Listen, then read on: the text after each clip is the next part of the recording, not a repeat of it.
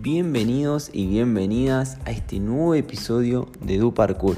Mi nombre es Ezequiel y te voy a estar acercando toda la información que voy adquiriendo en mis años de práctica para que tengas un entrenamiento saludable y útil.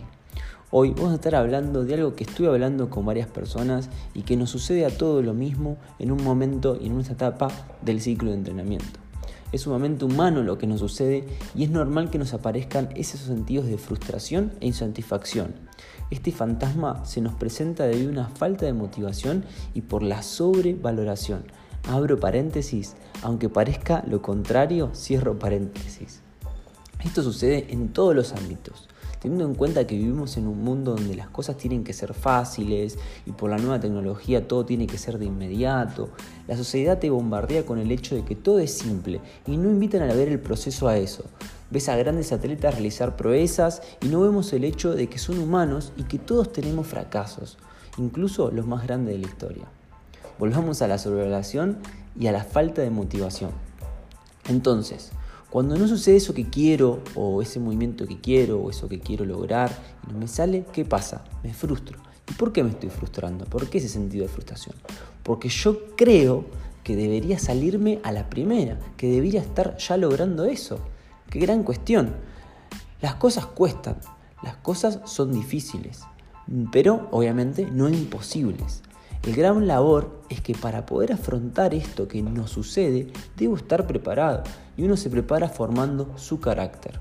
¿sí? Cuando hablo de carácter, no estamos hablando de un tipo duro, tipo sin expresión, sin emociones, ocultando lo que siente.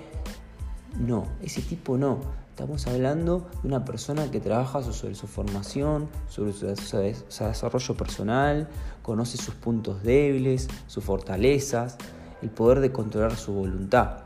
Volvemos nuevamente al autoconocimiento, que nos da justamente la práctica.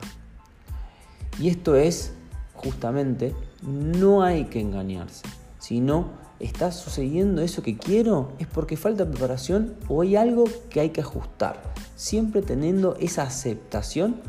Una vez que tengamos esa aceptación, vamos a encontrar una solución.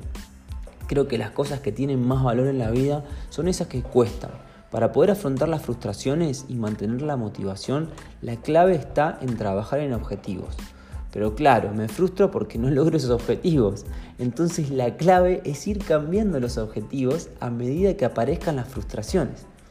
Se nos puede presentar que el objetivo que nos proponemos puede ser menos atractivo que el anterior que estábamos buscando, pero puede ser también que sea el mejor en las condiciones en las que estoy en ese momento.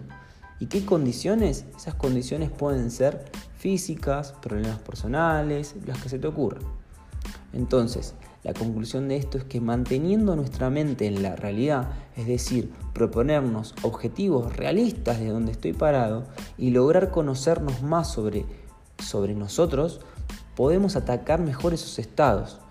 Podemos utilizar herramientas como la lectura, la meditación, terapias, autorreflexiones constantes de todo lo que estoy haciendo y así vamos a ir logrando mayor eh, aceptación de lo que estamos haciendo.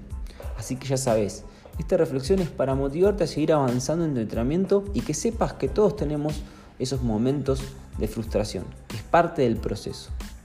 Espero que esto te haya servido y nos vemos en la próxima en un nuevo podcast. Chau.